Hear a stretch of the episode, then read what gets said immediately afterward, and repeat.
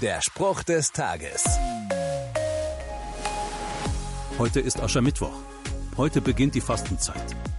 Die dauert genau 40 Tage und soll mich an das 40-tägige Fasten von Jesus in der Wüste erinnern. Da steht in der Bibel, nachdem er 40 Tage und Nächte gefastet hatte, war er hungrig.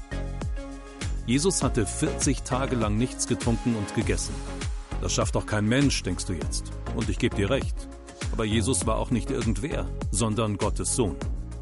Schau doch mal, worauf du verzichten kannst. Vielleicht sogar etwas, von dem du jetzt denkst, das schaffe ich nie. Pack es mit Gott an und vielleicht erlebst du, wie seine Kraft in deiner Schwäche mächtig wird.